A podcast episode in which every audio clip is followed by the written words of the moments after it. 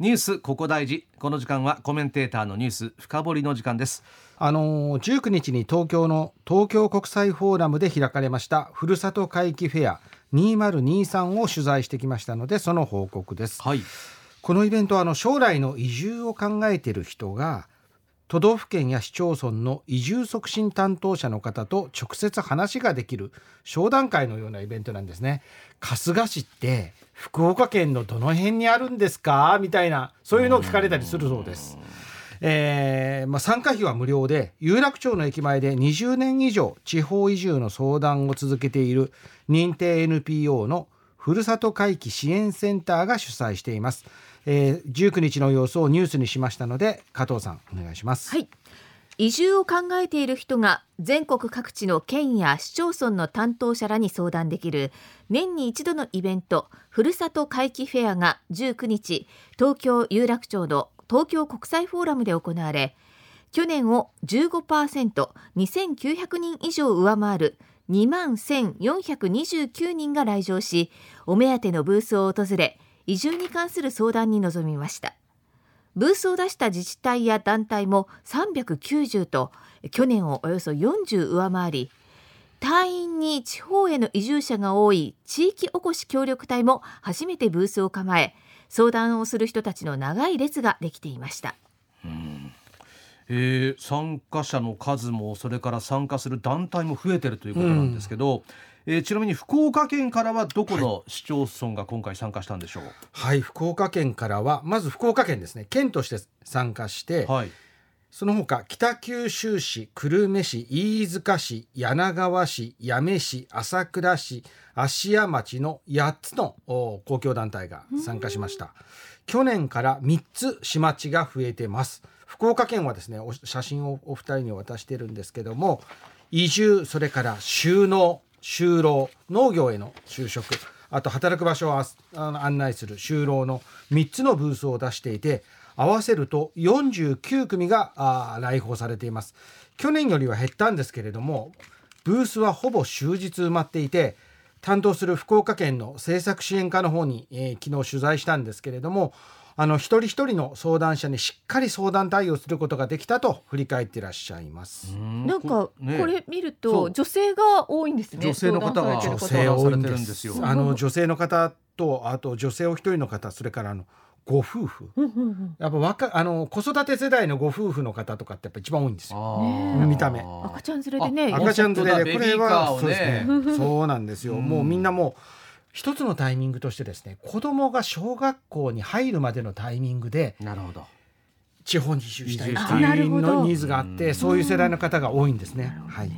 これ福岡県のブースに来られた方っていうのは大体皆さんどんな相談をされてるんですか、はい、あの福岡県によるとですね今年来られた方移住を考え始めたばかりでまだ考えがまとまってない人が多かった印象。うん。それがある一方もう移住先の候補として福岡県ということで下調べをして、えー高校の学区であるとかそういうような具体的な情報を求める人も多かったということなんですね。うんあともう一つねこれはね福岡県内の政令市以外の自治体にとっていい話なんですけど県内で知っている地域まあ福岡市とか北九州は州市は限られてるんだけどそこに限られずどのようなところがあるか知りたいという方が非常に多くていろんな特徴例えば八女市農業が盛んですよ。慶畜の方も非常に農業盛んですよ。とかいろんな特徴の市町村を紹介するとほとんどの方が興味を示して非常に真剣度が感じられたということだったということなんですね。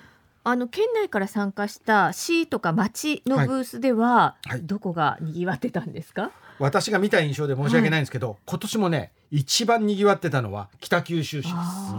北九州市これ戦略成功してますね。子育て世代の方多かったです。うん。で去年はね久留米市が、うん出てたんですけどちょっと寂しかったんですけど去年よりも来訪者の方増えた印象で久留米も。久留米ですね。はい。うんから初めて出た八女朝倉芦屋のブースも相談者の方がいらっしゃってました。はい。で初めて出た八女市の担当者の方閉幕直前のちょっとお忙しいタイミングちょっとお疲れのところ八女市の担当者の方お二人の話をお聞きしました。どれぐらいの方が来られたんですか20組弱。20組弱ぐらい相談を受けた方ははい20組ぐらい。どんなところが課題に感じだったですか？うんやっぱりまずやめを知っていただくことっ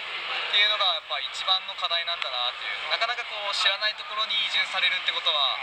ないと思うのでまずやめのネームバリューを上げていくことも大事だなっていう。あのですね八女市の方八女茶は知ってらっしゃるらしいんです、うん。八女茶の八女ですかっていうのは知っておうそれで来られる方多いそうなんですけど、ははい。ですごい八女市とかで喜んだんですけど、それ以上のことを何もご存じない。あ例えばいちごも取れるであの福岡市のどの辺にあるとかも全然わからないので一から話されるということがあるんでいかに八女茶と八女市をくっつけるか。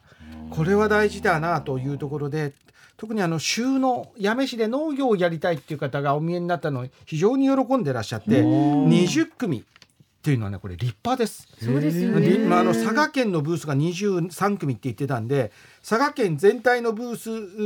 に匹敵する人が八女市に来てるのブースを来てるっていうのでこれは初参加として僕は合格点なんじゃないかなというふうに思いました。ちょうどたまたまかもしれませんけど、その八女市のブースの前に座ってる相談者の方が男性若い男性二人組ですよね。ちょっと気になりますよね。ねこういう人たちが来てくれたらすごいまた活気が出ますよね。ねこういった方が本当ね移住につながるとねいいんですけどね。はいでちょっと今あのー出た佐賀はい。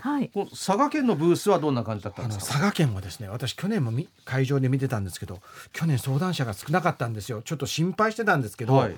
佐賀県今年はね佐賀県と唐津市今治市嬉野市玄海町の5ブースが出てたんですね。はい。で、えー佐賀県の移住推進室の添島由紀子室長に取材をしたところ来られた方の数は22組で、うん。去年の15組より大きく増えておー。20代から70代まで幅広い世代の方が来たと喜んでらっしゃいました。あの見た目私も見た目ほぼブースの空き時間がなかったですね。じっくり話を聞いてらしたという印象があります。あの今年はですね福岡佐賀のみならず大分市や熊本市長崎市鹿児島市など九州各県のブースはみんな大活況でうん。佐賀も負けてなかったなという人口とか考えると佐賀県少ないはずなんですけどうん負けてない熊本や大分に負けてない数の相談者の方がいらっしゃってあの佐賀県は子育てしたい県を歌ってまして子育て世代の移住施策にすごい力を入れてるんですけれどもその対象となる子育て世代の方もそれ以外の層の方もお見えになっていたということなんですね。今写真見たらねこの佐賀県ブース待ってらっしゃる方もね。ずっと後ろのね控えの間って僕は呼んでるんですけどうん。控えの席もずーっと待ってまして県の担当者の方これ副島室長だと思うんですけど待ち時間にもこうずっと会話をされていると。そういうような状況だったですね。これ佐賀のブースに並んでる方ってどんな相談が多かったんですかね？あのですねやっぱあの佐賀にさほど詳しくないっていう方が結構いらっしゃって、うん。佐賀にどうやって行けるんですかっていうアクセスアクセスねまず。アクセスおそらく佐賀空港があるとかっていうのもおそらくご存知ないんですようねん。だからどうやって行けるのか。それから佐賀県内の各エリアの特徴とか、うん。物価。これは特に女性の方気になると思うんですけど物価は東京に比べてどうなんですかっていうようなことなどを聞かれる。そういう佐賀に関する基本情報を聞かれる方のほか県内の産業企業の規模感ですね。大企業はあるんですか？中小企業ばっかりじゃないんですか？っていうようなこととか仕事はあるんですか？とか給与の相場はどうなんですかっていうそういうですね佐賀への移住を決めていて具体的な就職の相談をされる方もいらっしゃったということなんですね。あの子育て世代の移住にとって最も大切なのは東京から引っ越した先で就職先があるかどうか。はい。働き口がないとダメなのでもう本当あのブースでは収納希望の方には農業をやる方にはこんな支援がありますよっていうのをきちんと説明し会社勤めをしたいという方であれば、まあ、久光製薬であるとかあの半導体の企業とかどんどん進出してますので県内に進出している企業とか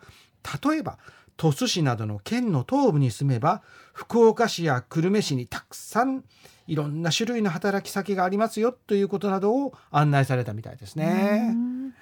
うんちなみに九州以外だとどういった県がそのブースの来訪者多かったんですか？主催者がね県別を公表してないので私の印象なんですけど、はい。県でいうと静岡山梨長野栃木神奈川埼玉といった首都圏とその隣の県、うんまあ、関東広域圏といったいうところは大きかっいいいいと思うんですけど市でいうとね静岡市浜松市小田原市宇都宮市これ4強って言っていいと思います。はあこの他に広島岡山愛媛香川といった瀬戸内エリアは非常に去年も多かったんですけど、うん今年も多かったなっていう感じはしましたうねん。そう人気の理由って何なんでしょうね。あの会場が東京なのでやっぱ首都圏が強いっていうのはあるんですけど、うんあの主催したあのふるさと回帰支援センターの稲垣事務局長によると首都圏に住む人が移住するとしても近場で住ませたいというニーズがあって、うんうんそのニーズを知って首都圏の市町村が新たにブースを出してきたということなんですね。数えてみると長野県関係のブースは去年30とこれかなり多かったんですけど今年は36と6つ増えたんですよ。東京は東京都の多摩当初で去年は1つだったんですけどあきる野市とかですね3つ増えて4つ出したんですね。神奈川県も去年4つだったんですけど2つ増えて6つになったということで、うん。まあ、神奈川県の横浜に住んでる人が小田原に移るのは移住じゃなくて引っ越しじゃないかって僕はねいや引っ越しでですよね。引っ越し引っ越し。引っ越しそれはすると思うんですけど、うんまあ、こう明確な区切りもないんでうん。小田原市とかね秦野市とか神奈川県の西部のところはうん。多かったですね。へええまあそうやって考えると、はい。まあ東京の方がうん。この九州まで移住するってのははい。ちょっとね、うん、ハードル高いような気がします。かなっていう、よね。でも今回は相談者が多くなってる、はい。これはなぜなんでしょうか？これもねあの事務局の稲垣事務局長に聞いたんですけど移住を検討している方々の多様性つまり様々なんですよって早川さんっていうことなんですよね。うん。近場に越したいという人もいれば大きく環境を変えたいというニーズも底強いそうで福岡で言えば農業をやる人は農業関係の支援が厚い八女市がいいんだけど例えば夫婦の片方は農業をやって片方は会社やお店で働く、まあ、いわゆる兼業農家ですね。うんこれがいいなら久留米市や佐賀市に住む方がいいわけなんですね。農家をやるけど東京並みの生活を崩したくないという方は福岡市の南区の天神大牟田線の沿線とか春日市や筑筑紫野市に住んで片方が市内で働いて片方があの農農家に雇用される形での収納するなどそういった形もあるんですね。福岡県っていうのはその働く場の多様性が移住先としての強みで移住の他に収納と就労のブース例えば筑豊の方には自動車工場とかありますよというような、そういうようなことも出す戦略で臨んでいるんですね。まあ、この移住先としての福岡や佐賀の魅力をどうやって首都圏の移住関心層に伝えていくかというのがこれからの課題だなというふうに感じましたね。まあ、改めてこの福岡の、ね、魅力っていうのをどう伝えるのか、はい。まあ、街があって自然があってうんっていうような、ね、コンパクトでね。コンパクトシティでとかってねいうその一つの象徴になるようなねはい。イベントかもしれませんね。以上ニュース深掘りのコーナーだったんですがこの深掘りのコーナー KBC のポッドキャストでも配信をしています。途中聞き逃したという方もう一度聞きたいという方そちらでもどうぞ。